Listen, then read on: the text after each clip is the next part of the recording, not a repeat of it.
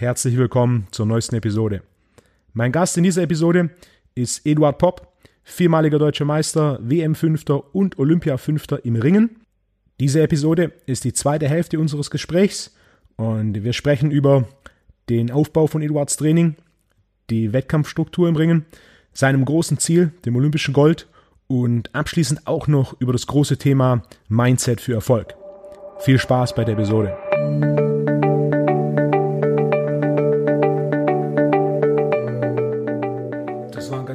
Überblick über Ringen allgemein. Mhm. Jetzt natürlich Ringen im Speziellen. Wie sieht so eine Trainingswoche bei dir aus? Wie mhm. sieht so ein Trainingseinheiten aus? Mhm. Wie teilst du es auf? Klassisch wie im Kampfsport, Einheiten mit Sparring, Einheiten mit Technik. Mhm. Wie oft trainierst du? Mhm.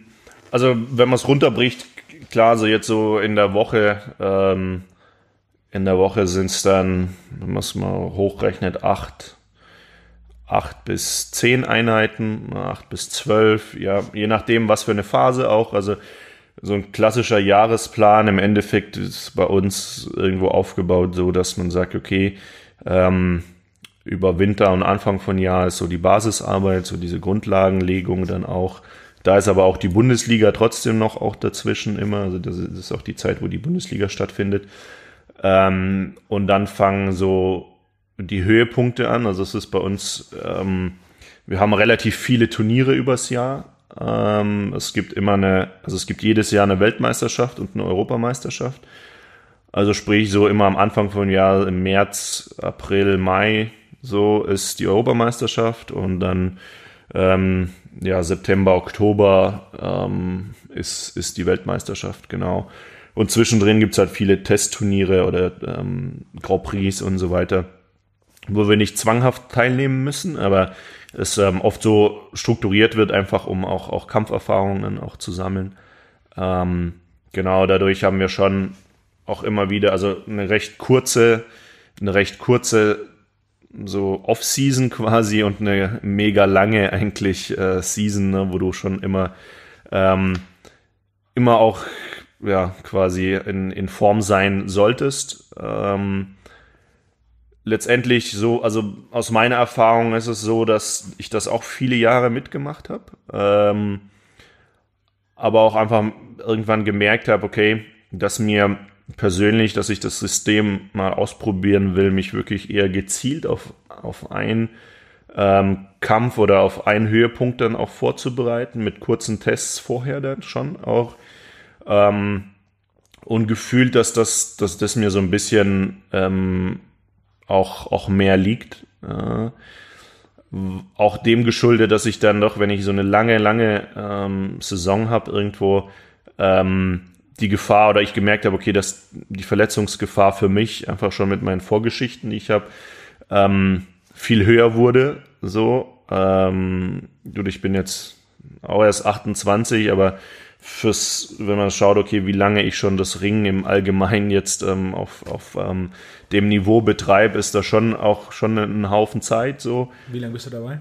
Ähm, also angefangen habe ich natürlich klar mit fünf, aber ich sag mal, so in die Nationalmannschaft kam ich dann, so Jugendnationalmannschaft, das war, das war dann schon so mit 16, ja.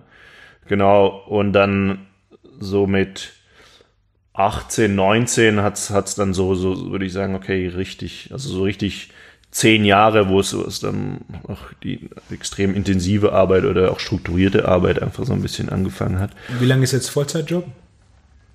Ähm, jetzt Vollzeit seit 2016. Ja. Also quasi nach Olympia oder vor Olympia. Genau, vor Olympia war das, 2016. Ähm, genau, ja. Im Ringen, was ist da so Karriereerwartungen? 30, 35? Ja, also so 30, 30, Mitte 30 ist so. Also es gibt, kommt auch, ist auch oft immer unterschiedlich von, von auch Gewichtsklasse, komischerweise. Interessanterweise ist es im Schwergewicht so, dass, dass viele erst so richtig erfolgreich Anfang, Mitte 30 werden. Ähm, genau, wobei in anderen oft schon so bei Ende, Ende vorbei ist, also Ende, Ende 20. Ähm, aber die Tendenz jetzt doch eher dahin geht, so wie man schon so bei 30 irgendwo, dass sich das so, so einpegelt und, und viele dann auch schon ein bisschen länger ähm, einfach dabei sind oder dabei bleiben auch in der Sportart und einfach vielleicht ein bisschen ein Umdenken kam, auch vom, vom, von der Trainingsphilosophie, das einfach mehr länger durchhalten können. Ähm, genau, ja, also und das ist so, das ist so das System, ähm, wie wir, wie wir es so grob mal aufbauen und ansonsten ähm, ist es ja ganz, ganz unterschiedlich, je nachdem, welche Phase eben dann auch ist ähm, sind wir dann entweder jetzt in der Grundlagenphase vielleicht nur dreimal auf der, auf der Matte, also Sparring, aber dann geht's auch tatsächlich ähm, irgendwann in Phasen, wo wir dann acht, ähm, achtmal auf der Matte sind. Ähm, und zwischendrin, klar, Einheiten dann eben, äh, wo es, wo es, wo es dann eben klar klassisches Krafttraining, ähm, dann Ausdauertraining ist, ist auch immer ein Teil gewesen, ähm, oder Kraftaus, also Zirkeltraining ist immer, immer noch ähm, sowas, was in der Struktur ähm, drin ist. Ja, also ganz, ganz, ganz unterschiedliche ähm, Trainingsreize, die dann, die dann auch, auch gesetzt werden. Ähm, aber auch, also von der, also auch Laufen, Radeinheiten oder so Sachen ähm, Schwimmeinheiten, sowas. Also man, man hat, man versucht es doch immer recht, recht breit dann auch aufzustellen und je nach Phase wird dann eben dementsprechend ähm, ja, reagiert. Ja. Sparring, wie oft machst du das in, in den Spitzenwochen? Und gibt es auch Monate, wo du gar kein Sparring machst? Hm. Ähm, also so, wo ich, wo ich das gar nicht mache, ist eigentlich ganz selten. Also Monate, vielleicht mal eine Woche oder so oder zwei.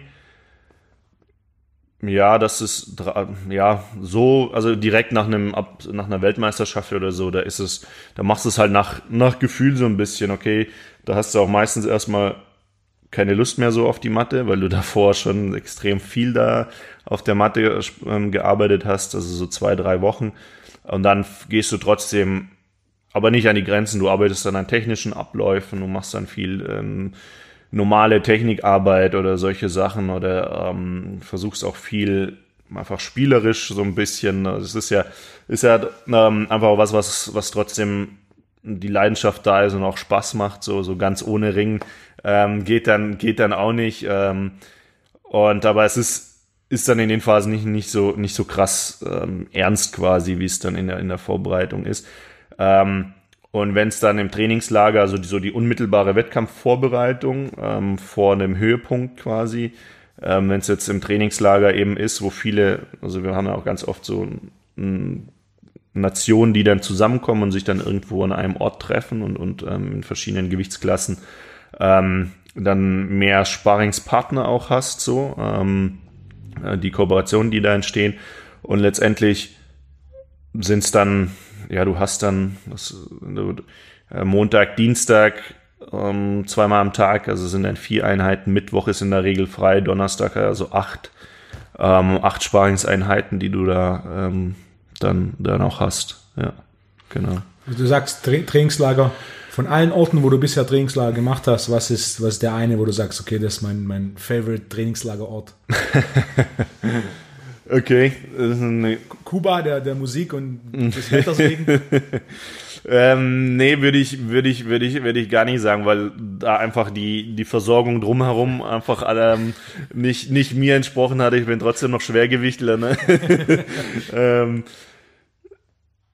boah, das ist echt, also, wo ich jetzt eigentlich in letzter Zeit wirklich top fand, aufgrund von Qualität und drumherum, war tatsächlich mh, mm, Russland also Qualität an Trainingspartner, aber auch ähm, drumherum. Also das ist in Sochi zum Beispiel, am okay. Schwarzen Meer oben. Ist auch recht schön. Also ist, ist schön, du hast eine gute Luft, also du hast wirklich viele unterschiedliche Komponenten, du hast äh, nicht weit weg quasi auch die Berge, also ähm, vom, von der Umwelt, von, von allem, von der Ruhe, von, von dem ganzen Thema ähm, und vom, von den Rahmenbedingungen einfach, was, was Versorgung angeht, aber auch Qualität auf der Matte an Trainingspartnern, ist das schon absolut, absolut Wahnsinn, ja. Also ähm, das ist sehr, sehr gut, ja. Warst du schon mal in den USA für Trainingslager? Genau, also USA wäre auch so ein nächstes Thema, aber das liegt schon ein bisschen länger. Wir waren früher dort auf öfters. Colorado Springs ist ja so ein absolut bekanntes. Ja, ich war 2015 in diesem USA Wrestling äh, Headquarter, erinnere ich mich Okay. gerade. Da hatte ich einen Okay. Bekannten, der mit denen gearbeitet hat. Ja. Und dann sind wir da nur so vorbeigefahren, weil er was abgeben. Ja. abgeben musste. Okay. Colorado Springs ist das. Ja. Genau, das ist so eine, das ist so eine Hochburg ähm, dort. Ist auch das Haupttrainingszentrum eigentlich ähm, von denen. Es ist ein riesen Olympiastützpunkt, aber aller Sportarten auch. Also vieler, vieler Sportarten. Ähm, unter anderem Ring, das ist natürlich von den Bedingungen, da würde ich sagen, nochmal eine Nummer höher, ähm, was aber auch drumherum, ne? Also Amerikaner sind ja sehr fortschrittlich. Regeneration und also diese ganzen Maßnahmen, also du hast da wirklich einen Apparat stehen, wo, wo du alles sofort an ähm, Maßnahmen hast, ob jetzt ähm, Kälte, Wärme, sonstige Behandlungsmöglichkeiten in, im Regenerationsbereich, aber auch die Trainingshalle und so wirklich tipptopp. Da hast du halt, hatten wir das Trainingspartner ist einmal so ein, so ein Ding, wo du, wo du nicht, nicht einfach ähm, die Qualität auch hast. Und Colorado Springs hatten wir immer so einmal im Jahr dann auch als Höhentrainingslager genutzt. Ne? Das ist ja relativ hoch und da gibt's ja diese berühmten, ähm, berühmten Treppen dort quasi. Ähm, wir haben auch einen bestimmten Namen, fällt mir jetzt nicht ein. Ähm, wo, wo wir einfach dort dieses auf die Höhe quasi immer wieder ähm, hochgegangen sind quasi ähm, und Höhentrainingslager im Endeffekt dort, dort dann gemacht haben. Äh, auch auf der Matte, so die ersten Tage hast du wirklich gemerkt, es fällt dir einfach extrem schwer, dort, dort zu atmen und, und auch Gas zu geben, bis sich der Körper ein bisschen dran gewöhnt. Ähm, mittlerweile sind wir aber davon, davon mehr weggegangen. Ähm, unterschiedliche Aspekte, also wahrscheinlich auch ein Aspekt, weil es einfach mega teuer ist, so für ein gesamtes Team ähm, und ähm, bessere Möglichkeiten gibt. Und zweitens glaube ich ist auch so, dass diese, dieses Thema Höhentrainingslager auch nicht alle, nicht alle Sportler oder nicht, nicht alle vom Team gut vertragen haben. Manche haben das super vertragen, da gab aber manche, ähm, die danach einfach in den Keller gefallen sind quasi und da lange nicht mehr rausgekommen sind. Und deswegen hat man da so ein bisschen, ist man ein bisschen weg davon. Ähm, aber tatsächlich, ja, so in den Jahren, sagen wir mal, 2014, 15, glaube ich, das war da, da war man, da war, war man dort öfters, ja, genau. Und, und die Generation vor uns, die waren eigentlich regelmäßig einmal im Jahr dort, ja. Ähm, die Generation, genau, die jetzt so den Zyklus bis 2012 Olympische Spiele mitgemacht hatten, die waren öfters, gerade USA und Kuba, das war so mit, mit denen ihr ähm, Hauptgebiet. Wir jetzt so haben dann auch mehr so schon auf, ähm, auf Osteuropa das Ganze verlagert, jetzt einfach von der, von der ganzen Philosophie und Partnerschaften ähm, an, an, an Trainingsmethodik und an allem so ein bisschen ähm, ist das, hat es jetzt einfach andere, andere Dinge, andere Planungen angenommen. Ja, genau. Von Akklimatisierung her, ist Colorado, sieben, acht Stunden Zeitverschiebung. Ja, ja. Sochi so, ist ja. zwei, drei, sowas. Ja, genau. Ja, Ja, so, Ein deutlich kür kürzerer Weg dahin zu kommen. ja, ja. Deswegen ähm, hat, man da, ist, hat man da einfach die Dinge so ein bisschen, bisschen angepasst, klar. Und ähm, unterschiedliche Maßnahmen jetzt daraus ausgebildet. Das heißt, so ein, zwei Ersparungseinheiten sind eigentlich immer mit dabei. Wie weit gehst du hoch? Dann quasi so eine Vorwettkampfphase, wo du das meiste Sparring machst. Das ist da einmal am Tag, zweimal am Tag. Sparring, also zweimal am Tag ist, ist schon ähm, ist üblich. Ja. Okay, das heißt quasi in der Vorwettkampfphase ist, äh, ist das Thema Techniktraining dann fast komplett weg und der große Fokus ist dann quasi auf, auf Sparring.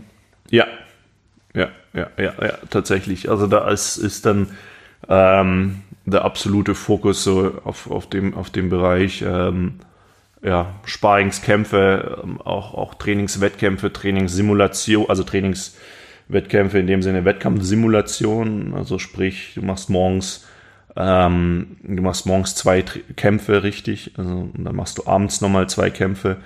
Ähm, und ähm, dann noch am nächsten Tag auch nochmal ein. Also man versucht dann schon auch Wettkämpfe zu simulieren, weil es ähm, bei uns dann auch so ist, dass du ja mehrere Kämpfe an einem Tag auch hast. Also dadurch brauchst du so viel unterschiedliche Komponenten, was Ausdauer, Kraft und so weiter angeht. Also das heißt, ähm, es war früher noch ein bisschen krasser. Mittlerweile, jetzt der aktuelle Stand, ist es so, dass du ähm, ja so im Schnitt drei, vier Kämpfe an einem Tag hast und am nächsten dann ein, je nachdem wie weit du kommst. Also eben ähm, der Finalkampf oder ähm, Kampf um Bronze oder so ist dann am nächsten Tag. Also du hast die Nacht zwischendrin zum Regenerieren. Andererseits, klar, ist der Muskelkater die Überwindung hoch, am nächsten Tag wieder aus dem Bett zu kommen und dann nochmal dich zusammenzureißen. Ähm, höher früher, also gab, gab eine Phase auch, wo so war, dass alles an einem Tag runtergebrochen wurde. Also sprich, da hat es an einem Tag bis zu fünf ähm, Kämpfe und abends quasi Finale noch. Ähm, ja, das sind, das, das war eine, das war eine harte Nummer dann noch. Ähm, so, jetzt haben sie es ein bisschen versucht, wieder auf, aufzubrechen auf zwei Tage. Ja. Genau.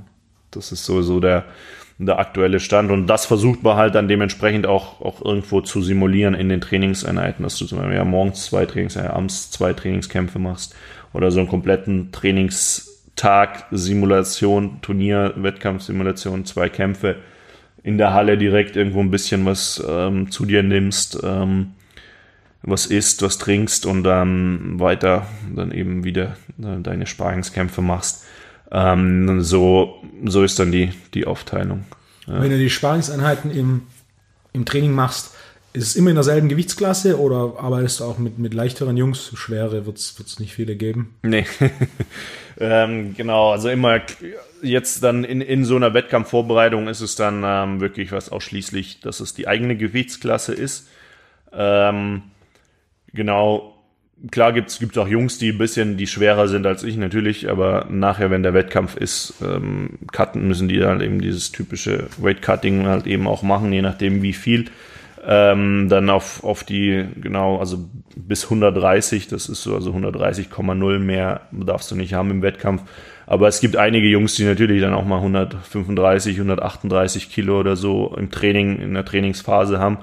Das spürst du dann halt schon auch im Training, klar. Also die 8 Kilo Unterschied von Wettkampf und, und Training merkst du. Ähm, ist aber nicht mehr so krass. Äh, dieses Weight Cutting war ja früher ganz, ganz stark bei uns. Mittlerweile ist es so, dass du an allen beiden Tagen auch wiegen musst und am Tag, an dem gleichen Tag, wo der Wettkampf ist. Früher war es so, dass du am Tag vorher wiegen durftest. Ähm, und jetzt mussten halt viele quasi ihre Gewichtsklasse wechseln, damit, weil sie einfach dieses, dieses klassische starke Gewichtsreduzieren nicht mehr so, nicht mehr so möglich war. Ja, da gab es Anpassungen auch von Gewichtsklassen eben. Ähm, und worauf ich hinaus wollte, genau. Aber so in der Trainingsphase oder in der normalen Trainingsphase ist es dann auch schon so, dass ich auch mit Jungs ähm, in der nächsten Gewichtsklasse, die 98, also die haben dann meistens so um die 100, 103 Kilo, ähm, mit denen dann auch mache. Aber es geht, gibt auch mal eine Phase, wo ich tatsächlich noch weiter runtergehe und mal auch mit einem Jungen mache, der, der jetzt nur ähm, an die 90 hat.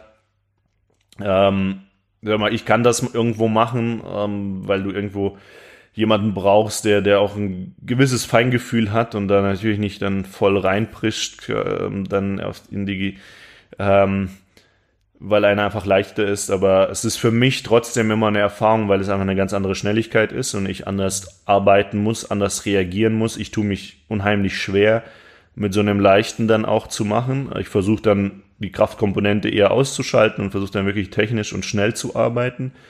Ähm, was für mich auch wieder ein ganz anderer Ausdaueraspekt ist. So, ich werde viel schneller müde quasi, in dem Sinne nicht nicht muskulär, aber so die, der Card, das Cardio-Thema kommt dann höher ähm, rein und ähm, von dem her ist es, ist es da auch, auch schon möglich. Aber ich glaube, so dieser Mix ähm, ist, ist recht gut. Ne? Also bei uns gibt es ja auch Bodenkampf. Im Bodenkampf ist es dann meistens sehr, sehr deutlich. Also das macht auch keinen Sinn.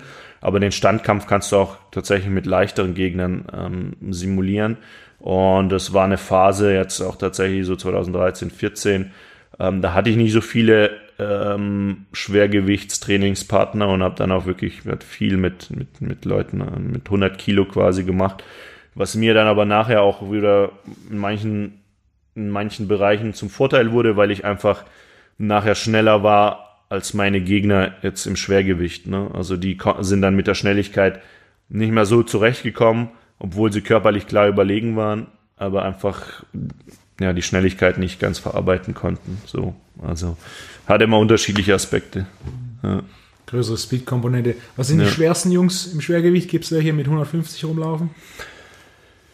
Ähm, ja, ja, tatsächlich. Also, mh, mm, es, ich habe es natürlich nie selber live gesehen, aber es ist so, dass äh, gerade auch ähm, der kubanische Olympiasieger Mian Lopez, also es ist so die, die Legende in, in der, in der ähm, Sportart und in der Gewichtsklasse, aber jetzt dreimal Olympiasieger. Ähm, okay, das ist eine Ansage. Genau, beginnend ähm, 2008, 12, 16, genau. Noch ganz wenige, die das jemals geschafft haben. Ja, und ähm, er will jetzt tatsächlich 2020, ähm, also 2020 wollte er jetzt 2021 ähm, nochmal den vierten Titel, also es wäre dann auch quasi der erste, der es schaffen würde, ähm, vier, ähm, vier Titel, quasi Olympiatitel zu holen. Ähm, und ja, bei ihm sagt man, dass er so in seiner Offseason schon, also um die 150 quasi Kilo hat. Ähm, das ist viel Reis und Bohnen. Ja, genau, genau, das ist so ähm, dass, dass, dass, der, der, dass der so ein Gewicht hat, aber dann ist es ja bei ihm auch so, dass er eben nicht immer die ganzen, den ganzen Zyklus quasi im Wettkampfsvorbereitung ist oder Training. Es kann auch sein, dass er einfach mal nach einem Olymp in einem Olympiazyklus einfach mal zwei, drei Jahre überhaupt nicht sichtbar ist auf irgendwelchen Turnieren und dann halt in einem Jahr vor den Spielen ähm, ein Turnier ringt oder vielleicht gar nicht. Also jetzt ähm, 2019 hat die Quali ein anderer, ein jüngerer Kubaner quasi geholt.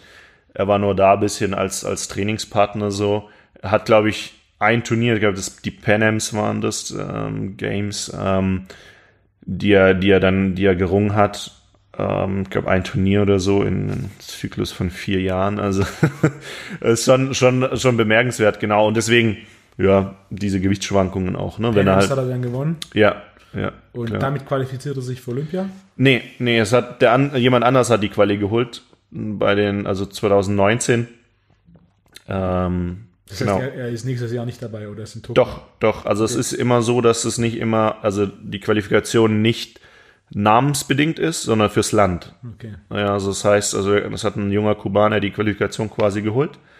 Ähm, und ähm, er darf aber trotzdem als Vertreter dann nachher bei den Olympischen Spielen äh, teilnehmen. Das heißt, der junge Kubaner ja. kommt, kommt, nicht. Genau, der, der macht jetzt den Wechsel. Ich weiß ja, aber ich glaube doch, der hat sogar die Qualifikation dann nachher noch über die Panems eben geholt ähm, fürs Freistil. ja. Okay, ah, das heißt, dann kann er im, auch im Schwergewicht, aber genau im, Frei, im freien Stil, genau. Ja. Was, was macht den, den Kubaner so dominant? Ja, es ist es ist wirklich schwierig, also es ist ein wirklich ähm, schwierig zu definieren. Es ist eine unglaubliche, unglaubliche Kraft, die er besitzt. Ähm, ich glaube, die Kraftkomponente ist, ist schon ein mega, ähm, mega Thema bei ihm. Einfach Hast du der schon ist, gegen ihn gerungen? Ja, ja, ja, genau. zweimal, glaube ich, einmal, zweimal, ja. Ähm, also von der, von der, von der Kraft her ist es äh, eine absolute Hausnummer, so. Aber das, was wir vorhin eben hatten, er bringt halt beides mit. Dieses, diese unbändige Kraft und auch die Technik. Ne? Die Technik, das Feingefühl, einfach das Timing, das sitzt, das sitzt bei ihm auch und diese Kombination ist einfach ähm, schon, schon schwierig zu schlagen. Ja, aber da braucht man eine ganz, ganz, ganz klare Strategie, ähm, um ihn, ihn zu schlagen. Und das ist natürlich auch durchaus mein Ziel, ähm, da, da auch ranzukommen. Ähm, aber er ist, ist natürlich von seiner, von seiner Genetik, von seiner Veranlagung, ähm, glaube ich, auch schon von Natur aus, also schon immer, wenn man so ihn verfolgt, ähm, der da sehr, sehr viel mit, mitbekommen hat. Ähm, genau, ja. Vom Training her, man hört ja immer nur Sachen, ist es tatsächlich wohl gar nicht der fleißigste und, und strukturierteste, was das angeht, aber er hat trotzdem, also trainiert er halt mal auch ein Jahr oder so einfach gar nicht. Und, ähm, ja, auf jeden Fall manchmal auch wirklich mysteriös natürlich das Ganze, aber ähm, ja, also der Erfolg gibt ihm irgendwo recht. Ja. Was bei sowas immer ganz interessant ist, mit dem gerade je länger eine Karriere ist, mhm.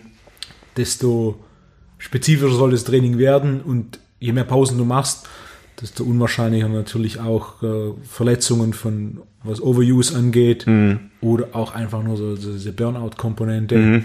Das mhm. gerade in, in anderen Kampfsportarten eine Sache, die, die ich beobachte, ist viele, die dann, die, die, wenn sie lang dabei sind, Sparring deutlich runterfahren, mhm. so nach dem Motto, hey, mittlerweile ich weiß, wie Kämpfen funktioniert mhm. ähm, und Sparring ist einfach zu viel Risiko. Mhm. Das heißt, primär drillen und jemand, weiß nicht, der Kubaner, wie alt ist er? 30 plus minus Jetzt meinst du? Ja. Äh, nee, der ist jetzt schon 36 oder das an die 38 geht er dran. Seit 30 Jahren, seit über 30 Jahren ringen. Ja. Das ja. heißt, er hat ja schon einiges an, an, Stunden auf der Matte gesammelt. Mhm. Und natürlich auch als äh, je schwerer du bist, desto, desto potenziell kleiner das Trainingsvolumen, desto ja. das bewältigen kannst, weil desto größer die Abnutzung, wenn du irgendwie 70 Kilo wiegst. Mhm. Das ist natürlich von, von Belastung auf Weichgewebe, Gelenke und so weiter eine andere Geschichte, als mhm. wenn du mit wenn du mit 130 Kilo durch die Gegend läufst oder mit, mit 150. Ja. Äh, ja.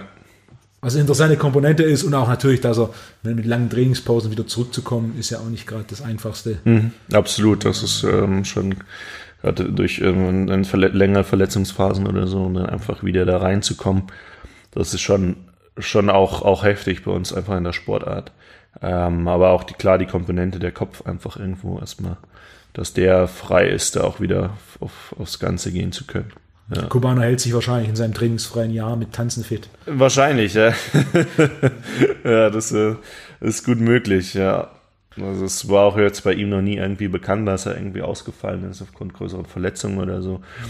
Ja, es ist schon interessant, äh, einfach so von ähm, recht interessante Dinge, die einfach zu beobachten sind. So, ja, vielleicht hat er einfach aufgrund seines sehr hohen Vitamin D-Spiegels vermutlich. genau sein. Man, man, sieht, man sieht halt eine Rolle, eine Rolle spielen. Ja. Das also allgemein das Wetter und die Wärme ja. hat gewisse Vorteile. Ja, ja. Oder genau, wie ich schon gesagt habe, genetisch einfach auch mit Sicherheit auch einige krasse Voraussetzungen, ähm, die so, die so einfach nicht, nicht zu wiederholen gilt einfach. Ne? Das ist also, zum vierten Mal um, um Titel kämpfen zu wollen, das war schon schon heftig. Ne? Das sind immerhin 16 Jahre an, an der Welt Weltspitze. Arbeit. Ja. Gibt ganz wenige Sportarten, wo Athleten das geschafft haben, so genau. lange, so lange an der Spitze zu sein. Ja. Usain Bolt war 2,8, 2,12, 2,16. Ja. Waren drei. Pyros Dimas im Gewichtheben waren vier Olympische Spiele, mhm. dreimal Gold, einmal Bronze. Mhm. Ronny Weller im Gewichtheben war auch äh, auch vier Olympische, aber der hat sich aufgeteilt zwischen Gold, Bronze und Silber. Mhm. Und darüber hinaus gibt es nicht so viele, die es geschafft haben, tatsächlich 16 Jahre. Ja. Also es gab einen Alexander Karelin, das ist auch ein Schwergewichtler aus Russland, der jetzt die absolute Legende auch, auch, auch ist aktuell. Ähm, der hat drei Olympische Spiele, äh, genau, und hatte ja den Versuch gestartet 2000 2000 in Sydney war das, glaube ich, genau. Das weiß ich noch, als, als Jugendlicher, als Kind noch da äh, mir das angeschaut gehabt. Ähm, ist dann im Finale an einem Amerikaner ähm, gescheitert. Das war ja so, ich, so verfolgt hast, aber unglaublich krasse Dimension. Also es war ähm, der Russe absolute Modellathlet, also könnte genauso im Bodybuilding auch, auch durchgehen. Und der Amerikaner ähm, der einfach Amerikaner? Roland Garner Genau. Ähm, ja, der hat dann bei so, bei so ähm, Shows danach mitgemacht wie The Biggest Loser und so. Ne? Also dementsprechend auch eine Figur gehabt jetzt. ähm, ja, aber einfach diese krassen Dimensionen einfach, ne? Aber trotzdem gewisse Talente einfach gehabt und er hat den, also der Roland Garner hat den tatsächlich diesen absoluten Modellathleten dann auch, auch geschlagen gehabt im Finale und wurde Olympiasieger und so hat er quasi seinen vierten Titel nicht gewinnen können. Er hat drei Olympiatitel gehabt und dann ähm, 2000 in Sydney ähm, hat er dann äh, verloren gehabt, genau. Silber, ja. Ja. Crazy, ja. wenn wir, wir nochmal zurückkommen zu deinem Training, Sparring war ja eine Komponente, über die wir ein bisschen geredet haben. Technik. Mhm. Griechisch-Römisch, quasi ja. Hüfte aufwärts. Ja. Das heißt, Techniktraining, wie, wie sieht das aus? Versuchst du da quasi viel Kopf zu arbeiten? Im Endeffekt, was kannst du angreifen? Du kannst Kopf, mhm. Schulter, und Taille. Genau, richtig. Also was, worauf das dann hinausläuft, was im Technik sind jetzt eben Hüftangriffe, ne? also gerade so typische Überwürfe. Subless ist so ein Begriff. Mhm. Ähm, Angriffe quasi ja direkt, direkt an die Hüfte und dann über sich zu werfen, Arme, also so typische Schwunggriffe an den Armen, wie man sie auch aus dem Judo eben auch kennt. Ähm, aber ohne dass du irgendwas anderes, sondern du wirklich nur Haut anfassen musst und dadurch eben auf das Timing oder auf den Gegner ausnutzen musst, wann er eben diese Bewegung vorwärts macht, dass du, dass es ihn überschlägt sozusagen. Ähm, du, genau, also da so Schulterschwünge nennt sich das, Kopf-Hüftschwung, ähm, solche Geschichten oder halt eben wirklich viel am Nacken oder am Kopf dann auch zu arbeiten, ihn am Kopf eben runterzukriegen und da dann verschiedene Würfe ähm, auch anzusetzen oder ganz klassische äh, Sachen, dass du auch über die Arme arbeitest, um deinen Gegner dann zu versetzen, um ähm, dann Takedown quasi hinzukriegen. Also du kommst von hinten dran und ähm, er landet auf dem Bauch und dann kannst du von hinten wieder weiter deine, deine Punkte oder deine Griffe eben auch machen. Ähm, Punkte gibt es für was? Wenn ich dich auf dem runter bekomme, gibt es direkt einen Punkt? Genau, ja. Also mittlerweile zwei. Also es ist äh, Punkte aufgeteilt. Ein Punkt gibt's, wenn, wenn einer, es gibt ja eine, eine Mattenfläche, das ist ein roter Kreis, wenn einer den roten Kreis verlässt ähm, und sich entzieht quasi, ist es ein Punkt. Äh, das heißt, auch wenn ich dich rausschieb. Ähm, nicht offensichtlich, also du darfst nicht offensichtlich quasi wie im Sumo, also das ist, das ist verboten. Aber wenn es aus der Aktion passiert und man merkt, einer entzieht sich bewusst oder genau und, und, und geht Richtung Mattenende, dann, dann verliert er den Punkt quasi. Ne? Das ist damit, dass er einfach nicht abhaut. Ne? Früher war es dann so, dass viele, wenn sie im Griff waren, dann abgehauen sind und es gab keinen Verwarnungspunkt oder so. Äh, mittlerweile ist es so, dass es dann einfach einen Punkt raus, also einen Punkt bekommst, genau.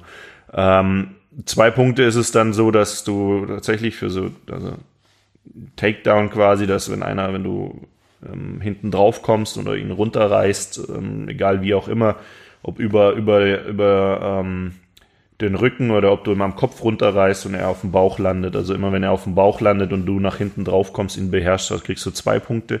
Und alles andere sind dann mit vier Punkten, das sind dann Würfe. Ne? Also und wenn, wenn ich ihn auf den Rücken leg? Ähm, also wenn er, wenn er komplett, wenn du ihn auf den, je nachdem, also wenn du ihn wirfst und er auf dem Rücken landet und dann sich wieder auf den Bauch dreht, dann sind es vier Punkte. Ähm, wenn du es aber schaffst, ihn über so ein, so ein Takedown quasi, dann gibt es auch nur zwei, aber er auf dem Rücken landet und auf dem Bauch dreht, gibt es auch nur zwei Punkte. Rücken ist dann natürlich, wenn einer merkt, dass, also Rücken ist ja das K.O. quasi bei uns. Also wenn einer, das ist eine Schultersieg, Schulterniederlage quasi. Ähm, wenn du ihn auf, wenn er auf die Schulter fällt und du ihn dann da schaffst, so kurz zu beherrschen, also ein, zwei Sekunden, ähm, und er mit beiden Schultern tatsächlich komplett auf dem Rücken liegt, ähm, dann ist es der Kampf sofort beendet. Ja, das ist das sofortige, sofortige K.O. Deswegen ist das eher seltener, dass das vorkommt, weil jeder einfach instinktiv sich sofort wieder wegdreht oder versucht nur mit einer Schulter irgendwie auf den Boden aufzukommen und, sofort wieder auf den Bauch ähm, sich umdreht. Ja.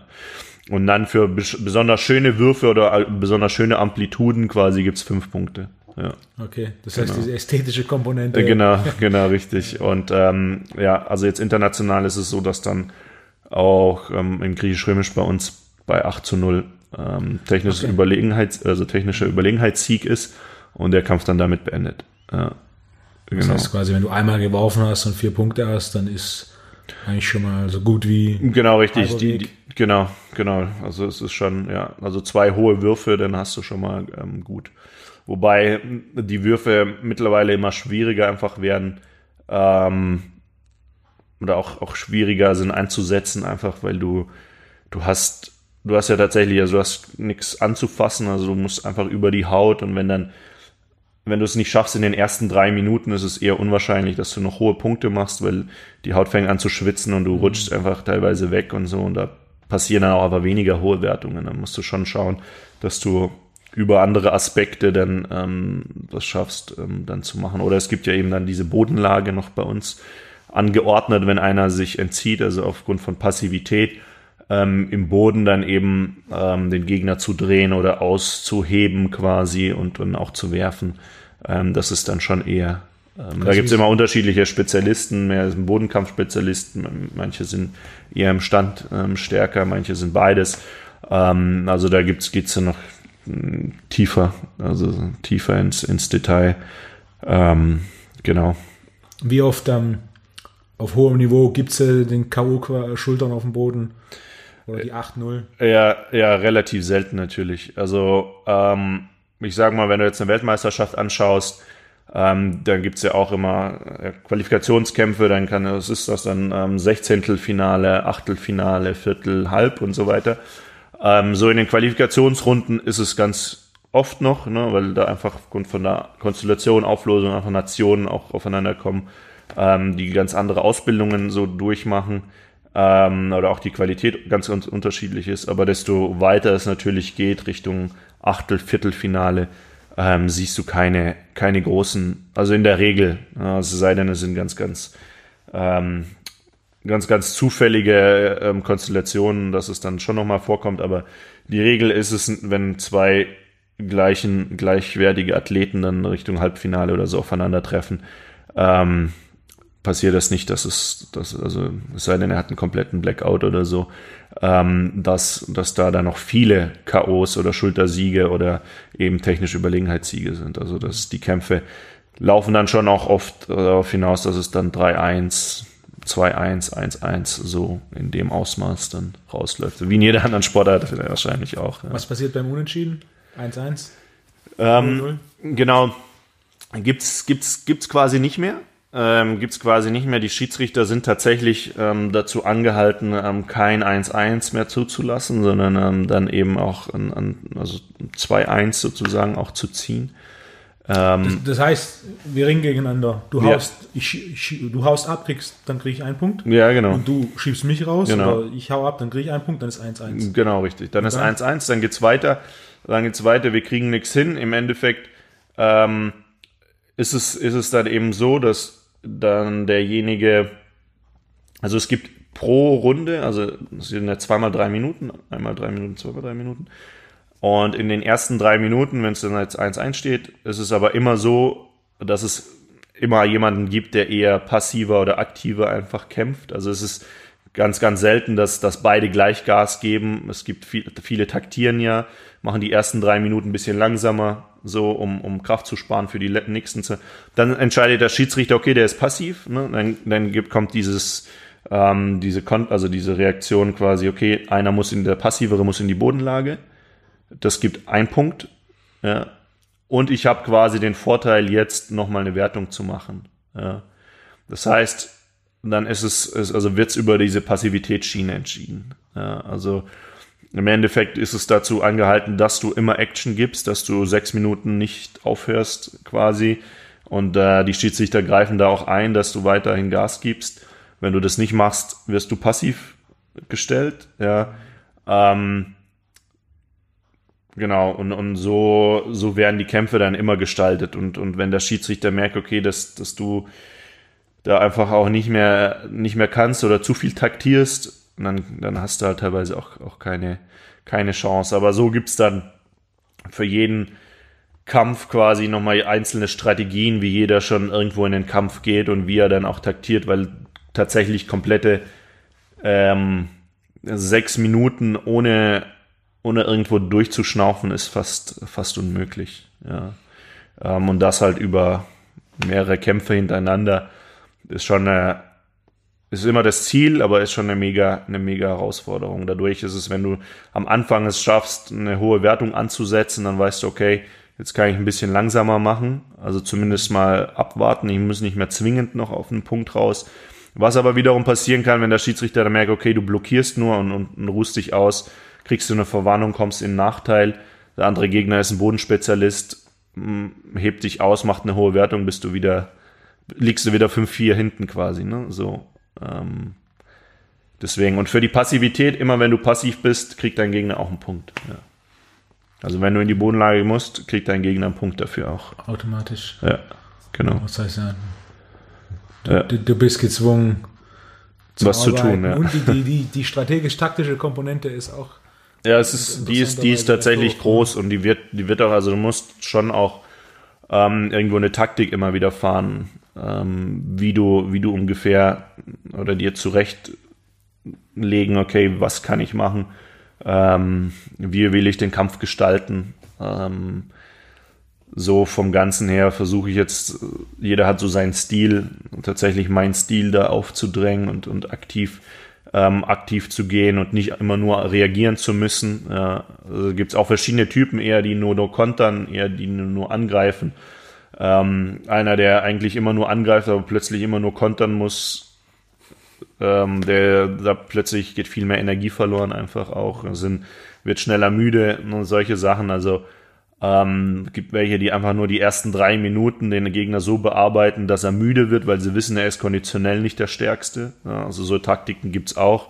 Wenn ich einem weiß, okay, der ist zwar körperlich mega überlegen, den werde ich in den ersten drei Minuten nicht schaffen zu knacken, ähm, weil ich nichts hinkriege, weil einfach eine andere Power dahinter ist.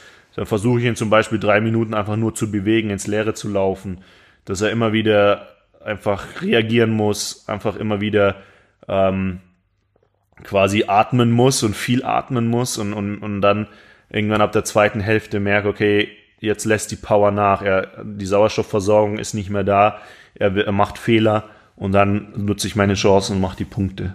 Ja, das ist schon auch viel. Ein, ein, gutes Beispiel von diesem, wenn einer quasi ans andere, ans andere Ende des Kontinuums im Vergleich zu seinem Game gedrückt wird. Mhm. Ver, verfolgst du Boxen? Ja, ab und zu mal. Ja. Hast du Deontay Wilder gegen Tyson Fury 2 gesehen? Ja.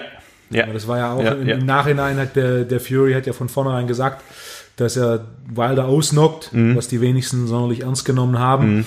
Und dann hat er im Nachhinein erklärt, dass er im Endeffekt Wilder, der über 40 Kämpfe nie verloren, bis auf zwei, alle mit K.O. beendet, alle Angst vor ihm, weil er also der, nicht der technisch beste Boxer ist, aber mhm. wahnsinnige Power hat.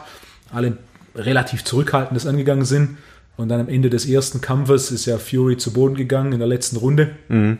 Und ist dann wieder hochgekommen, hat den Rest der Runde gewonnen und hat der Rest der Runde einfach nur Druck gemacht und hat da gemerkt, hey, ich habe einen Haufen Druck gemacht und Wilder auf einmal kam es mir so vor, als wäre er quasi würde so ein bisschen stolpern und, und hätte auf einmal Riesenprobleme, mit mir zurechtzukommen. Mhm. Und hat dann nach diesem Knockout quasi den Rest der Runde gewonnen. Mhm. Hat natürlich die Runde verloren aufgrund des Knockouts, aber mhm. es war dann für ihn so ein Moment, ne? Mhm. alle sind relativ vorsichtig, weil sie nicht quasi reinlaufen wollten in, mhm. in, in so eine Rechte. Und, und er hat dann quasi von Anfang an einen Haufen Druck gemacht und der, der Wilder hat für, über 40 Kämpfe gewonnen, Mhm. War unglaubliche Knockouts, also kann jeder mal bei YouTube Deontay Wilder Knockout Highlight anschauen. Mhm. Da sind einige Knockouts dabei, wo er quasi in die Deckung reinschlägt mhm. und der andere fällt einfach um. Mhm. Ähm, und dann ja. im zweiten Rückkampf gegen Tyson Fury, auf einmal Fury macht die ganze Zeit Druck und es sieht einfach aus, als wäre Wilder bei weitem nicht der dominante Weltmeister, der, der, der tatsächlich war. Mhm. Das ist quasi komplett raus aus seiner Comfortzone, das ist genau das Gegenteil von dem, was sonst immer passiert ist, mhm. statt ne, relativ vorsichtig das Ganze anzugehen, Druck, Druck, Druck und war dann so quasi, ist das nicht gewohnt, dass das jemand gemacht hat und hat dann, ich glaube, sieben Runden plus minus waren es, bis der Kampf beendet war, mhm. hat dann in ja. den sieben Runden auch äh, so ausgesehen, als würde er nicht in den, den Ring gehören. Mhm. Was ein interessantes Beispiel ist, vor allem im Kampfsport hat man ja relativ schnell so, so Champions oder einzelne Kämpfer, die einen wahnsinnig dominanten Eindruck machen. Mhm. Und dann kommt der eine, der eine Gegner, dessen Stil halt einfach passt. Und auf einmal sieht es nicht mehr so, sieht's nicht mehr so dominant auf, wo du davor denkst, sagst, okay, das ist quasi, der macht alle platt, rennt durch, gewinnt alles und dann auf einmal, ja.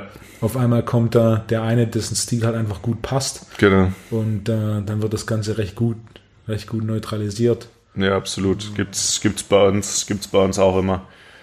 Immer ganz, ganz häufig. Ähm, und was auch immer wieder so schon in dem Zusammenhang sichtbar ist, gibt auch immer wieder so ganz viele Newcomer. Ne? Also im Endeffekt einen, der den jetzt keiner groß auf dem Schirm gehabt hat und der taucht dann plötzlich auf einer Weltmeisterschaft oder so auf. Das ist ja nicht wie jetzt in der UFC oder so, wo du einfach vorher einen Haufen Kämpfe machen musst, um dich zu zeigen, um, um hochzugehen oder so sondern bei uns ganz echt sein, dass, dass einer, der noch nie große Turniere gerungen hat, ähm, namhafte, dann plötzlich auf einer Weltmeisterschaft ähm, dann auch startet, weil er sich für sein Land dann quasi da qualifiziert hat. Ähm, und du den überhaupt nicht auf dem Schirm hattest und ähm, der plötzlich jemand ist, der sehr, sehr unangenehm ist oder einfach Fähigkeiten hat, mit denen du jetzt nicht so gerechnet hast, dann kommst du halt auch extrem ins Rudern erstmal.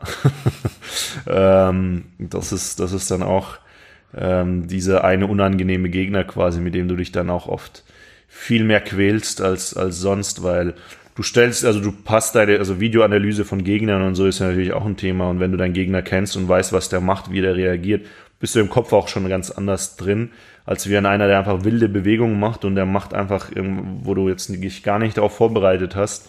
Ähm, das kann, hat den einen oder anderen schon aus dem Konzept gebracht und auch mal einen WM-Titel oder so gekostet. Ja. Wie viel so Videoanalyse machst du? Schaust du viel Ringen?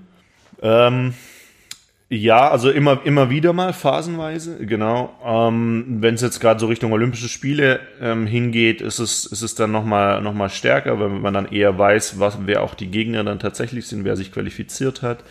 Ähm, und dann macht man, macht man schon eine genauere, wobei es jetzt in den letzten Spielen auch eher ein, Trainer gemacht hat oder mir eine Liste zusammengestellt hat, so.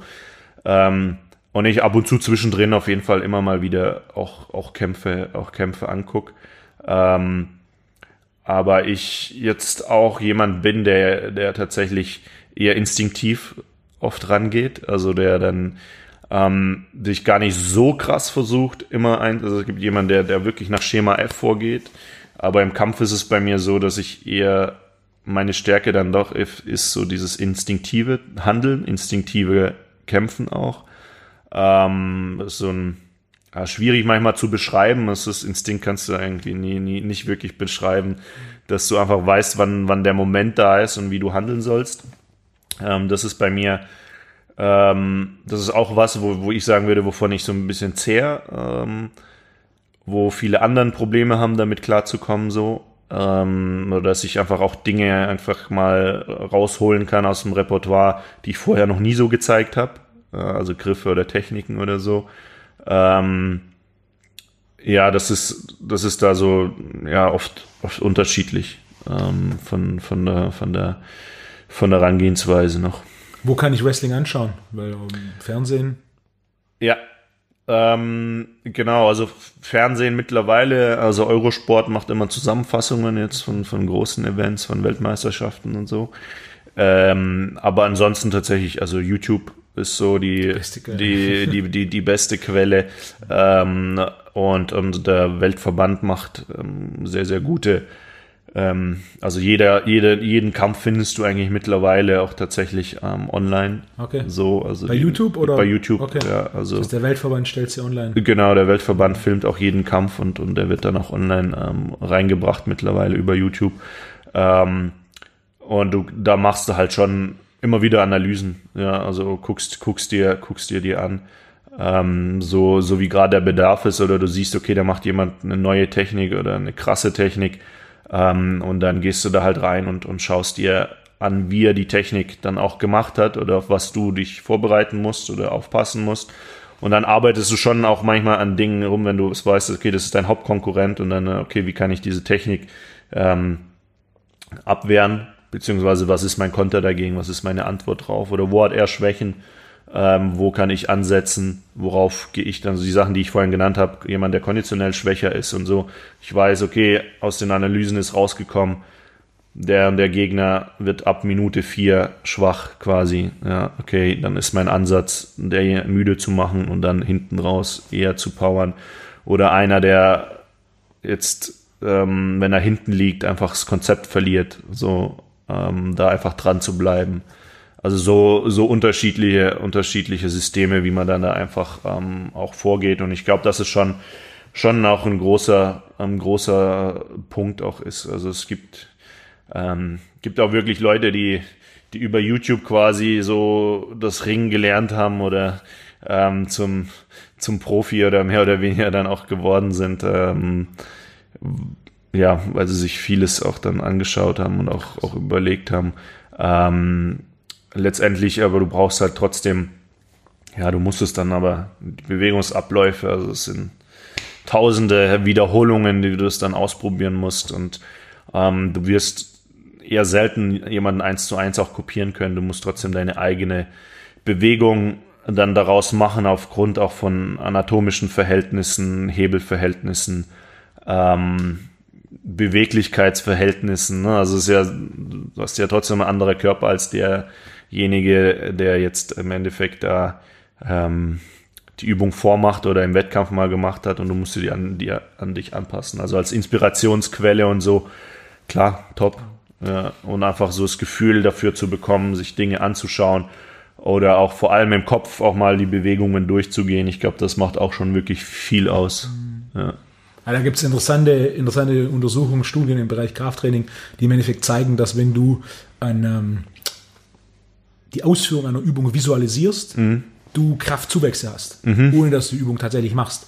Natürlich nicht in dem Ausmaß, wie wenn du es tatsächlich machst, mhm. sondern wir legen hier irgendwo im Bereich von 50 Prozent der Kraftzuwächse durch reines Visualisieren von Krafttraining, was natürlich im, im, im, Umkehr, im Umkehrschluss für jede Form des Bewegungsablaufs, wenn du ihn visualisierst, hat es eine Anpassung äh, der Neuronen. Somit hast du einen, einen Lerneffekt über das Visualisieren von Training. Aus meiner Sicht einer der zwei äh, Formen von Mentaltraining, mhm. die tatsächlich funktionieren. Mhm. Also Mhm. Viel Mentaltraining heute ist ja dieses Motivationsding, mhm. was mit Sicherheit funktioniert, aber nicht sonderlich zuverlässig ist. Mhm. Gerade Optimierung von Motivation ist was mit recht wenig Progressionspotenzial, währenddessen sowas wie das Visualisieren von Bewegungsabläufen mhm. tatsächlich funktioniert und natürlich auch im Leistungssport relativ häufig. Mhm. Also wie viel Zeit bist du auf der Matte, wie viel Zeit bist du im Auto oder auf dem Sofa zu Hause mhm. und gehst einzelne Abläufe im Kopf durch mhm. und denkst dir, ah, das muss ich morgen so machen. Okay. Äh, Krass, du hast gesagt zwei, also das wäre Visualisieren einer und der, der zweite Punkt? Anschauen. Äh, An, anschauen. anschauen. Also mhm. Sport anzuschauen hat nachweislichen Effekt. Mhm. Es gibt sogenannte Spiegelneuronen. Mhm. Das heißt, indem du jemand zuschaust, wie er etwas macht, mhm. hast du einen nachweislichen Lerneffekt. Mhm. Ja. Das gerade im Sport, was, was wenn, wenn es ein bisschen eigenere Bewegungsabläufe sie, mhm. sind, was so da teilweise auffällt, ist, dass jemand, wenn er wenn jemand quasi wenn man Fan von jemand wird oder, oder ein Hauptgegner ist und man ihn ständig beobachtet, dass das einen, sogar einen direkten Effekt hat auf die eigenen Bewegungsabläufe und den Fluss, aber auch natürlich grundsätzlich umgedreht, wenn ich quasi, das ist ein, ein bestimmter Wurf, mhm.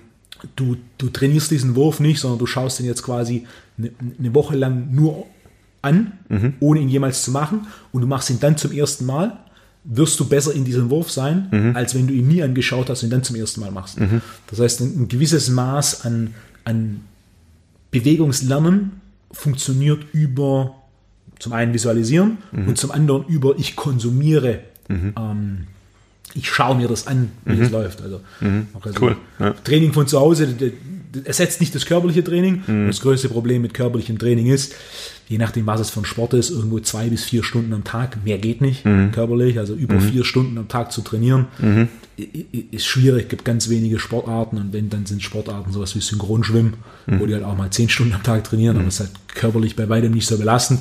Wenn du jetzt überlegst, also sechs, acht Stunden Ringen am Tag machen müsstest, das, das ist das, fast unmöglich. Ja, das, das funktioniert dann vielleicht für einen Tag oder für zwei und dann mhm. ist, ist Game Over. Mhm. Zwei bis vier Stunden körperliches Training, aber mentales Training, du machst es, jeder Sportler macht es irgendwo unbewusst, wenn du überlegst, wie viel denke ich über Ringen mhm. nach, gehe Sachen durch außerhalb von meinem eigentlichen mhm. Training. Da kommen verdammt viele Stunden zusammen. Ja. Äh, man kann es halt auch. Ja, würde ich, würde ich tatsächlich, also das, was du sagst, auch so, so unterschreiben. Also es ist, hatte ich auch schon Fälle, wo ich sage, okay, ich habe mir jetzt irgendwann einen coolen Wurf gesehen, so mal bei irgendeinem Bundesligakampf oder so, und dann schaue ich mir den ein paar Mal an, ähm, habe den so eigentlich im Kopf relativ gut drin und gehe ins Training. Und äh, just for fun probiere ich das mal halt aus, ne? Und, und das Ding hat funktioniert so, ne? Dann denke ich, okay, soll ich das vielleicht in mein Repertoire aufnehmen so? Ähm, kann ich das langfristig trotzdem umsetzen? Passt das zu meiner Struktur und so? Aber das ist, also könnte ich eins zu eins tatsächlich also so auch, auch, auch sagen, dass das schon ähm, auch was ist, was, was funktioniert. So. Du sagst aber, mein, äh, so die Motivationsgeschichte von den anderen Sachen, so Motivationsgeschichten hältst du, hältst du grundsätzlich nicht ja, so viele. Mein Problem damit ist, und das ist auch mittlerweile sehr gut nachgewiesen, es funktioniert nicht zuverlässig. Okay. Also diese ganze Motivationsgeschichte, mhm. gibt es einige, wo es quasi das Feuer, das eh schon groß ist, das Feuer am Lodern hält oder es leicht erhöht? Ja, mhm. definitiv. Mhm. Aber wenn du keine große Trainingsmotivation hast, wie viel bringt diese Motivationstraining tatsächlich dauerhaft? Mhm. Realistisch gesehen, ne? Mhm. wenn jemand hast, der trainingsfaul ist, mhm. der bleibt trainingsfaul. Hm? Wenn du jemanden hast, der nicht den Biss hat, wie, wie viel von diesem, von diesem Biss kannst du tatsächlich lernen? Mhm. Und wie viel wird einfach nur durch das Training quasi rausgeschliffen? Mhm. Wie viele von denen, die so viel trainieren, beispielsweise jetzt ins russische System von, von früher mhm. denken, bei wie vielen, wie viel haben diesen Biss und dieser äußert sich dann einfach durch diese Art von Training und wie viele werden einfach aussortiert? Mhm. Das heißt, die, die Frage ist, inwieweit trainiert dieses System dieses Durchhaltevermögen? Inwieweit isoliert so ein Trainingssystem einfach dieses, dieses Durchhaltevermögen? Mhm. Inwieweit fallen einfach die raus, die es, die es nicht haben? Mhm. So, allgemein psychologisch, die, die Trainingsfähigkeit und das Progressionspotenzial von psychologischen Faktoren ist verdammt klein. Okay. Es gibt immer einzelne Ausnahmen. Ich persönlich habe es schon gesehen, wo jemand auch durch das Training mit einem Mentaltrainer Sprünge gemacht hat. Mhm. Aber es kommt verdammt selten vor. Mhm. Für die meisten ist einfach so, das ganze so Motivationscoaching oder so ist halte ich manchmal für mehr für Unterhaltung mhm. als äh, für tatsächlichen Mehrwert. Okay. Statistisch gesehen. Es, es, gibt für alles Ausnahmen. Es gibt für alles ja. Ausnahmen. Ne? Mhm. Ähm, aber grundsätzlich so Mentaltraining während sowas wie Visualisieren oder ähm, das ganze über Spiegelniveau, indem ich, indem ich es mir anschaue, mhm. ist, ähm, ist tatsächlich nachweislich ein Trainingeffekt und es trainiert auch das im Endeffekt. Es gibt zwei Ebenen von Denken. Mhm. Also es gibt einen Nobelpreisträger Daniel Kahnemann, der ein Buch darüber geschrieben hat, ähm, schnelles Denken, langsames. Denken. Ja. Mhm. Ne? Und im Endeffekt, wir haben, er bricht es runter auf ein rationales System, das, das langsame Denken, wo wir über etwas nachdenken. Das ist wie wenn du auf die Matte gehst und dann greifst du den Kopf und dann denkst du jetzt, okay, jetzt Beispiel, ich ziehe jetzt den Kopf runter, mhm. dann greife ich mhm. unter, die, äh, unter die Schulter, mhm. um so an seinen Rücken zu kommen. Mhm. Und dann gibt es quasi das schnelle Denken, was instinktives Denken ist, mhm. ja, wo du einen Bewegungsablauf so verinnerlicht hast, dass du in dem Moment, in dem du quasi den Kopf greifst, gar nicht mehr willkürlich diesen Bewegungsablauf mit unter die Schulter greifen und ähm, den Rücken holen machen musst, sondern du hast ihn so oft gemacht und, und er hast ihn quasi auf so einer tiefen Ebene gelernt, dass dieser Ablauf vonstatten geht, ohne dass du ihn willkürlich ausführst. Mhm. Und das ist auch im, im, Sport relativ gut untersucht. Beispiel, es gibt in der Dominikanischen Republik, wo Baseball riesig ist, haben sie Studien gemacht, um herauszufinden, was genau dafür sorgt, dass du diesen Ball ähm, treffen kannst. Weil man weiß, der Ball fliegt so schnell, dass der zweite Hälfte der Flugbahn siehst du ihn nicht. Das Auge ist nicht imstande, ihn zu sehen. Und was sie herausgefunden haben, diese Bälle haben ja diese roten Linien. Mhm. Und wenn du die roten Linien wegmachst, treffen selbst die Besten nicht mehr diesen Ball.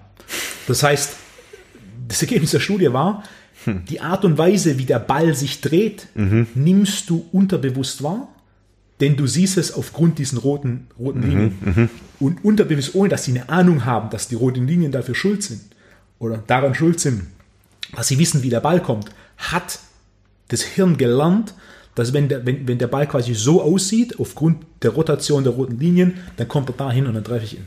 Wahnsinn. Ja. Und das ist im Endeffekt was, das ist eine Art von tiefem Lernen, das, das du willkürlich gar nicht, gar nicht wahr oder bewusst gar nicht so wahrnimmst, sondern ein Punkt, das ist im Endeffekt viel, viel Wiederholungen, wo dann Bewegungsabläufe so natürlich sind, dass du quasi nicht das, ich greife seinen Kopf, ich gehe unter seinen Arm und ich hole seinen Rücken, sondern es ist quasi, der hat den Kopf unten und in dem Moment, in dem du Richtung Kopf gehst, weißt du schon, okay, es ist zack, zack, zack, zack, ich habe seinen mhm. Rücken. Und das läuft natürlich um ein Vielfaches schneller. Mhm. Das ist quasi instinktives Handeln und Instinkt ist ja im Endeffekt auch was, was zu einem gewissen Maß ähm, erlernt ist. Mhm. Beispiel, du läufst, in, du läufst in Russland durch den Wald und da kommt ein Eichhörnchen und du guckst an, denkst nett und dann läufst du ein Stück weiter und dann kommt dann ein Riesenbär ja, und, und, dann instinktiv weißt du unterbewusst, auch wenn du noch nie einen Bär gesehen hast, das Ding ist groß, mhm. das Ding hat Zähne, ich kenne es von daher mhm. und sofort ist, wow, Vorsicht. Mhm. Die, diese Form des Lernens ist was, das wir willkürlich, du stehst jetzt nicht da und denkst dir, okay, das ist groß, das ist ein Bär, das hat, ne, sondern es ist einfach Bär, okay, Vorsicht. Okay, ja? krass, ja. Und diese gleiche Form des instinktiven Lernens, quasi dieses schnelle Denken im, im Sport, passiert es unterbewusst primär durch viel, viel Wiederholungen mhm. und natürlich aber auch wieder durch dieses Visualisieren und das Anschauen, Anschauen, Anschauen. Mhm. Und das ist ja im Endeffekt das, was du willst in jeder Sportart. Du willst Bewegungsabläufe und Reaktionen so verinnerlichen, dass du sie nicht willkürlich abrufen musst. Mhm. Denn gerade diese Fähigkeit, schnelle Entscheidungen zu treffen, ist einer der wichtigsten Aspekte in jedem Sport. Mhm. Egal welchen Sport du, du machst, du musst imstande sein, gute Entscheidungen in Millisekunden treffen zu können. Mhm. Ob es jetzt im Fußball ist, wenn du siehst, okay, da ist eine Lücke, da muss ich reinlaufen oder der kommt so, das heißt, ich muss da rauslaufen, dass ich da stehe. Mhm. Oder ob es im Ringen ist, wenn du siehst, whatever, der steht ein bisschen hoch, das heißt, ich komme an seine Hüfte, oder er ist ein bisschen zu weit vorgebeugt, das heißt, ich komme einfacher an seinen Kopf. Diese, diese Kleinigkeiten, die die wenigsten bewusst wahrnehmen, das ist ja das, was du am Ende vom Tag ähm, verinnerlichen möchtest, um mhm. so schneller Bewegungsabläufe abrufen zu können und dann. Ja, hm? Ja finde ich total interessant, die Sichtweise so. Ähm, weil tatsächlich so dieser mentale Aspekt oder Motivationsaspekt so ein bisschen aktuell so das Gefühl ist, dass das jeder ähm, empfiehlt und jeder machen muss, so ein bisschen irgendwie. Ähm, aber ja, finde ich auf jeden Fall äh, total spannend, auch so, so die Sichtweise. Ähm, was, was ich auch so aus der Erfahrung ist, dass es tatsächlich du auch in der Motivation mega, mega viel ähm, arbeiten kannst zwar, aber tatsächlich der, der, der letztendliche Erfolg gar nicht so stark da ist. Ähm, was eher noch zu dem Punkt, also so gesagt, visualisieren und anschauen, so aus meiner Erfahrung ist so tatsächlich vielleicht eher zurückzugehen und zu schauen, okay, wo habe ich vielleicht irgendwie Konflikte oder sonst irgendwas, Traumas oder was auch immer, was, was so in meiner Persönlichkeit oder einfach in meiner Struktur ähm, an Dingen Dinge auslöst oder wo dann auch wirklich ähm, das Thema Verletzungen aufkommt und so, dass es ja nicht immer nur Fremdeinwirkung ist, sondern Dinge einfach entstehen, aber letztendlich ähm, da irgendein Konflikt in, was in der Familie oder sonst emotional einfach noch was, was drin steckt, so in der Psychologie, dass es nicht damit zu tun hat, okay, jetzt du musst dich mehr pushen fürs Training oder sonst was, sondern vielleicht hat es einen ganz anderen, wenn man nochmal tiefer, einfach tiefer reingeht und das ist so das Bewusstsein, Unterbewusstsein-Thema ähm, schon, schon auch eine, eine, ein starkes, ein starkes Ding einfach ist, ähm, glaube ich, wo auch viel, viel Potenzial auch ist, eher an sowas irgendwie ähm, auch noch, noch, noch zu arbeiten. So. Wie siehst du sowas grundsätzlich? Die, neben der technischen und der körperlichen Komponente ja. gibt es die mentale. Ja. Die technische ist die, die am entscheidendsten ist. Mhm. Na, du kannst, ich kann einen super Tag haben, du hast einen schlechten Tag. Ja. Rein hypothetisch, ich drücke deutlich mehr auf der Bank als du und mache deutlich mehr Kniebeugen ja. als du und wir ringen gegeneinander. Wie wird das enden? Keine Chance. Mhm. Warum? Weil du technisch viel, viel besser bist als ich. Mhm jedem Sport die technische Komponente ist die grundlegende für deinen Erfolg. Die körperliche Komponente, rein theoretisch, wir sind beide gleich gut im Ringen, aber du bist einfach doppelt so stark wie ich. Mhm. Dann ist die Wahrscheinlichkeit, dass du jedes Mal gewinnst, verdammt hoch. Mhm. Die körperliche ist glücklicherweise, was meinen Job angeht, die, wo du in kürzester Zeit die größten Sprünge machen kannst. Mhm. In den meisten Sportarten kannst du in zwei Jahren Krafttraining 80 Prozent deines körperlichen Maximums rausholen. Mhm. Was natürlich technisch, in, in welcher Sportart kannst du in zwei Jahren auf ein mhm. technisch hohes Niveau kommen. Ne? Nicht in Teamsportarten, definitiv nicht in Ringen. Nach zwei Jahren mhm. Ringen gehe ich nicht zur WM. Mhm. Und dann die mentale Komponente ist die, mit dem am Ende vom Tag alles steht oder fällt. Du mhm. kannst technisch super vorbereitet sein, du kannst körperlich in der besten Verfassung sein, aber wenn halt aus irgendeinem Grund mental an dem Tag du ein komplettes Loch hast, einen kompletten Blockout hast oder du den Tag schon angehst mit, okay, ich werde halt wieder verlieren oder mhm. dann, dann wirst du nicht gewinnen. Mhm.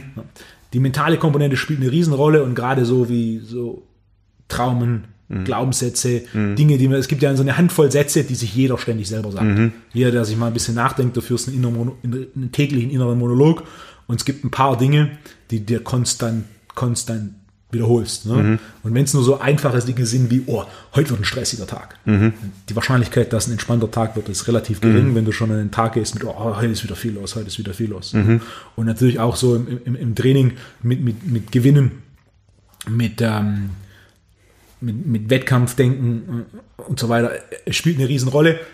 Kann man da viel machen? Ja. Mhm. Ist es möglich, große Sprünge zu machen, ja. Mhm. Aber statistisch gesehen, die wenigsten machen große Sprünge und aus meiner Sicht einer der Hauptgründe dafür ist, weil die wenigsten erkennen, welch großes Potenzial da ist. Mhm. Also die, die wenigsten sind sich bewusst darüber, wie sehr die mentale Komponente sie äh, ihnen hilft oder auch wie sehr die mentale Komponente sie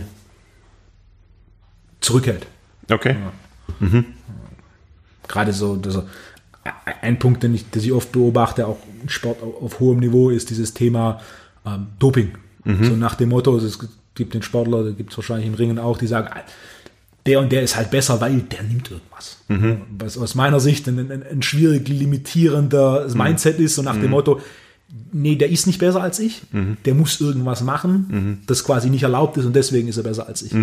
Was ja im Endeffekt nicht nur die Verantwortung von sich selbst wegnimmt, sondern auch dieses Potenzial zu, nee, nee, nee, wenn ich die entsprechenden Entscheidungen treffe, mhm. nicht zwingend härter trainiere, sondern intelligenter trainiere, mhm. wenn ich eine bessere Strategie habe, dann habe ich die Chance, ihn zu schlagen. Mhm.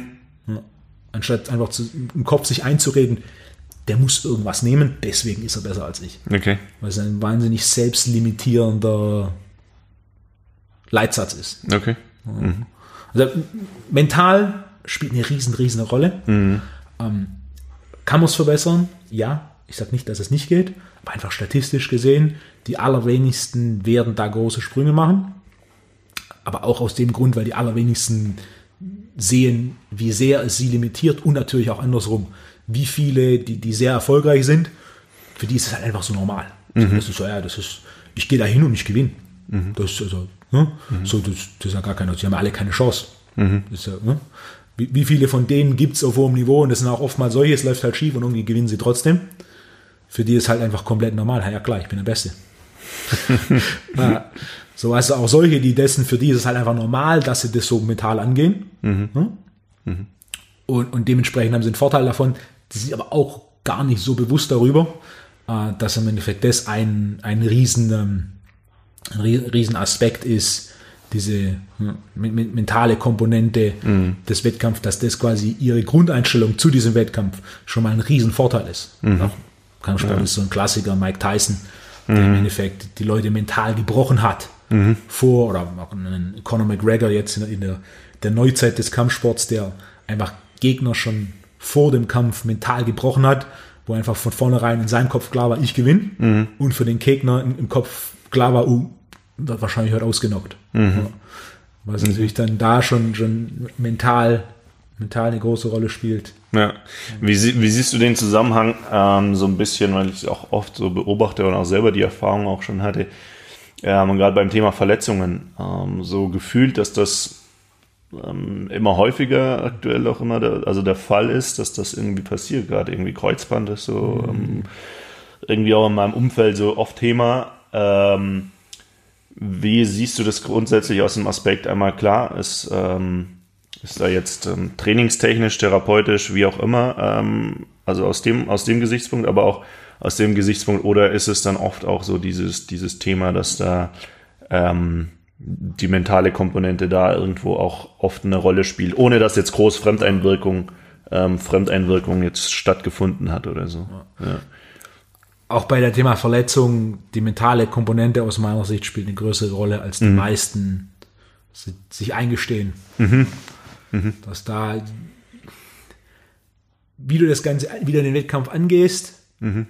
spielt eine Rolle in, wie hochwahrscheinlich machst du einen Fehler und auch, wie du das Wettkampf und den Training geistig angehst, spielt eine Rolle, was deine Regeneration angeht. Mhm. Also es gibt dieses Feld äh, Psychoneuroimmunologie oder mhm. Psychoneuroendokrinologie.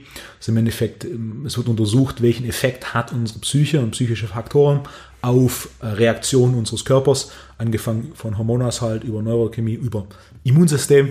Äh, Louis Pasteur, der unter anderem das Pasteurisieren mhm. entwickelt hat, ist, ähm, wenn ich mich richtig erinnere, war es 1874 mhm. der erste, der festgestellt hat, dass wenn er Hühner stresst, mhm. sie schneller eine Infektion kriegen. Mhm. Das quasi das Immunsystem ist kompromittiert, wenn er dem Huhn einen Haufen Stress aussetzt.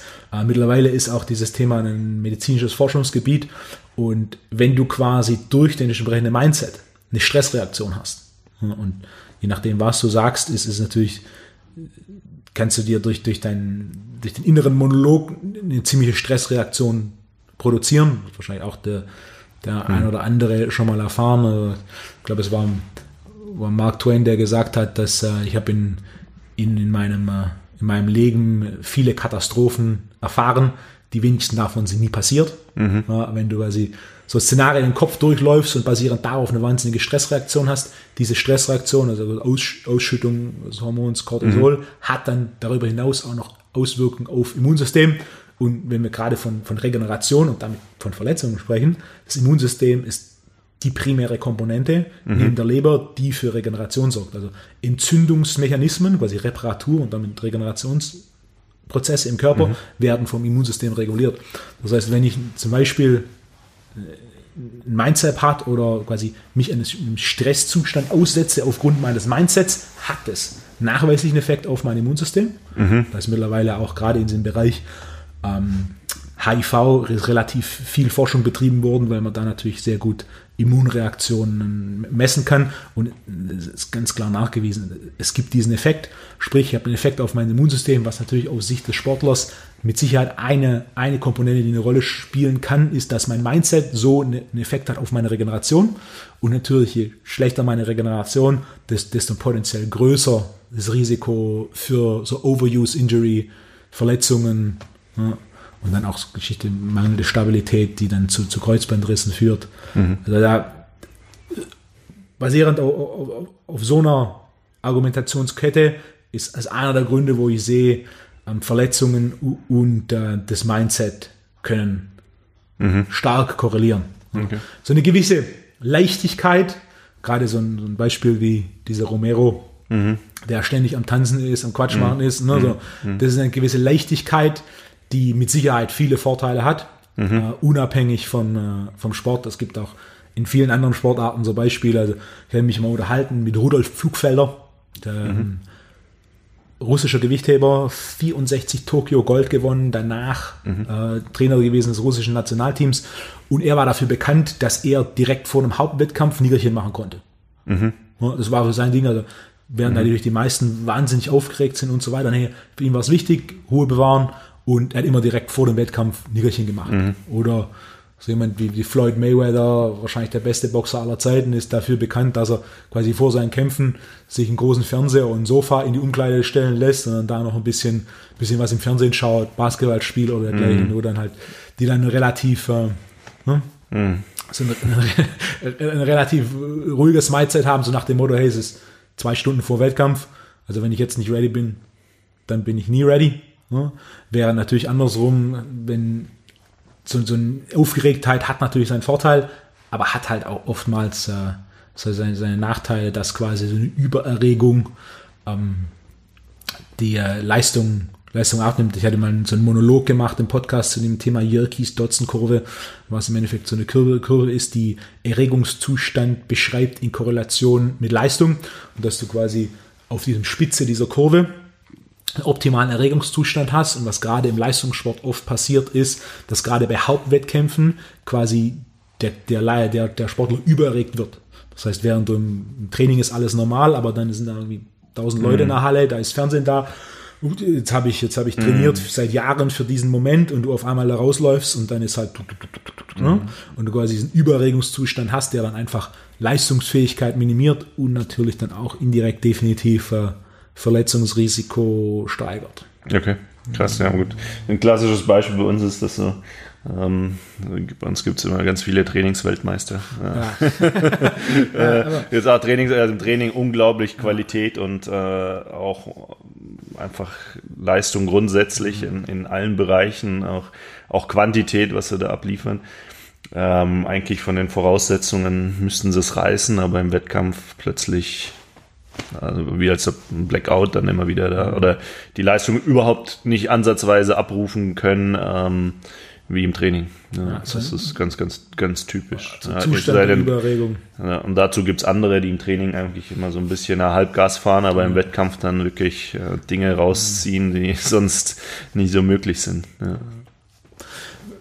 Das Thema YouTube und Ringen, wenn jetzt jemand noch nie einen, einen Ringenkampf angeschaut hat, Mhm. Was sind die ersten ein, zwei Kämpfe, wo du sagst, wenn du noch nie Ring angeschaut hast, geh auf YouTube, schau dir diese ein, zwei Kämpfe an, wo die Wahrscheinlichkeit, dass jemand weiter an, an Ringen interessiert ist oder sogar ein Fan des Ringens wird, am höchsten ist? Mhm. Ähm, also ich, ich würde sagen, tatsächlich gar nicht einzelne Kämpfe anzuschauen. Erstmal, weil es wirklich, also Ring hat schon auch ein komplexes Regelwerk, ähm, um das erstmal zu verstehen, was da passiert.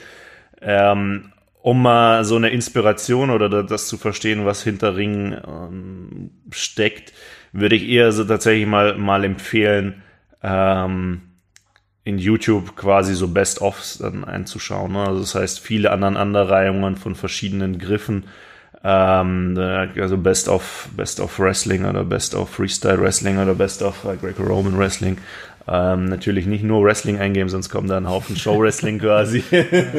ähm, aber ja, so sowas, also so, so, so Zusammenschnitte einfach von verschiedenen Techniken. Ne? Da gibt's ganz, ganz interessante ähm, Videos, so um einfach zu sehen, okay, was, was da so alles möglich ist. Ähm, weil diese Würfe halt nicht andauernd im Kampf passieren. Ne? Also ich glaube, so oft Leute, die, die jetzt noch nicht so die Faszination dafür haben, ähm, die stempeln das relativ schnell als langweilig ab. Ne? So, ähm, was dem aber natürlich nicht ist, wenn man versteht, was erstmal dahinter steckt und ähm, was auch möglich ist, ne? so ähm, an, an, an Griffen und an Techniken. Ja, genau. Also das ist so, ja, das würde ich so, so erstmal, erstmal empfehlen, um zu schauen, okay, was, was da alles so möglich ist oder was eigentlich jeder irgendwo beherrscht, auch an diesen Griffen. Ähm, also mit, mit jedem Einzelnen quasi auch machen könnte im Training quasi, aber klar im, im absoluten Wettkampf und auf Top-Niveau diese Würfe nicht immer einfach möglich sind. Ja. Für dich jetzt nächstes großes Ziel, Tokio? Genau, Tokio. Nächstes 2021. 2021, genau.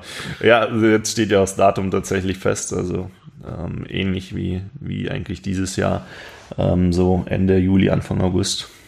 Genau. Das ist so ähm, der, das große Ziel absolut und da auch an einem, ähm, ja, um die Medaille zu kämpfen, das ist so mein, meine Zielvorgabe, so, die ich mir setze. Ähm, ja, und habe richtig Bock drauf, ja.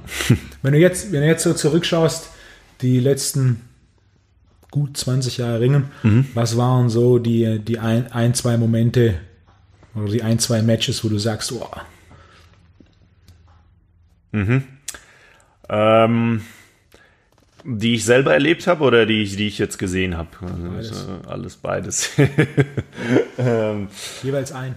Ja, ähm, aus, aus, aus dem Aspekt, also für mich, was, was, was jetzt persönlich so ein, so ein Schlüsselerlebnis einfach war, die gibt es ja immer wieder, wo ich ähm, jetzt auch schon im, im, im, in einem ähm, im älteren Alter quasi oder Sportalter mehr oder weniger, so sagst du, ähm, wo der Sprung zwischen, der Sprung zwischen Juniorenbereich quasi in den Männerbereich ist bei uns ähm, schon extrem, extrem hoch. So, ähm, du brauchst meistens, also in der Regel brauchst du so drei Jahre, bis du im Männerbereich irgendwo gut dich etablierst. Und das war so bei einem Moment bei mir, wo ich sagen würde, klar, ähm, wo so mein mein erstes großes internationales ähm, Turnier, wo ich, wo ich dann auch im Männerbereich ähm, starke Gegner quasi besiegt habe. Also das, das, das ist so ein, das ist so ein Moment, den ich, den ich hier nennen kann.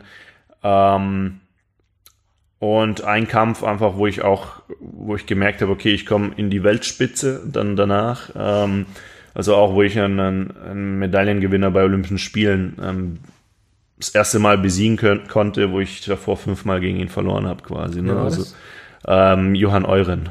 Äh, Woher kommt? Nach Schweden. Okay. Genau.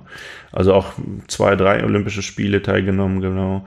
Und 2012 ähm, dann auch Bronze äh, geholt und auch immer wieder Trainingspartner und ähm, gewesen und ähm, auch ähm, oft Gegner quasi ähm, auf der Matte und ich ja viele Jahre einfach, einfach nicht wusste oder nicht an ihm rein vorbeigekommen bin und ähm, irgendwann dann gemerkt habe, okay, ähm, wo ich ihn dann auf dem Turnier schlagen konnte und das sind dann einfach auch so Schlüsselmomente, wo du sagst, okay, da tut sich was in deiner Entwicklung, ja, du ähm, so die Dinge, die da auch nochmal frische Motivation einfach geben und, und du einfach siehst, okay, du bist auf dem richtigen Weg, so.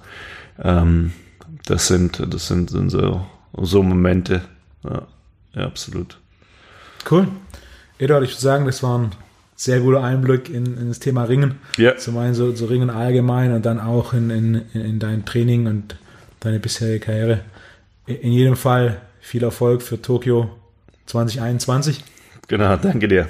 Jo. Vielen Dank, dass du da warst. Danke für die Einladung. Ja, war schön hier zu sein.